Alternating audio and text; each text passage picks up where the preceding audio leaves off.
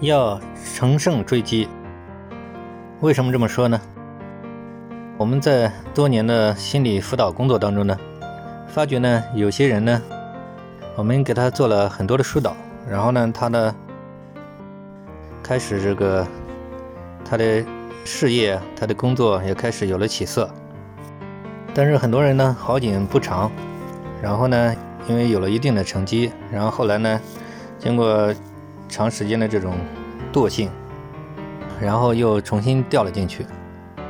所以，我们根据这些呢，我们发觉呢，就是号召他们呢向这种成功者学习。因为你看，我们研究发现呢，那些很成功的人士呢，他们一般都是乘胜追击嘛。跟我们的一些求助者不同，他们可能在获得了一个成功之后呢，他们不是那种小富即安这种心态，反而这种。一些现实当中就是取得很好成就的人，一些很成功的人士，你看他们的特点就是乘胜追击吧，就是要用成功了之后，然后呢，还是要争取比较迅速的投入下一个成功，然后用一个又一个的成功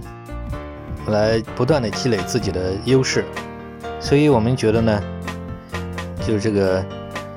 乘胜追击吧，就是这一点，我们觉得还是很重要的一点。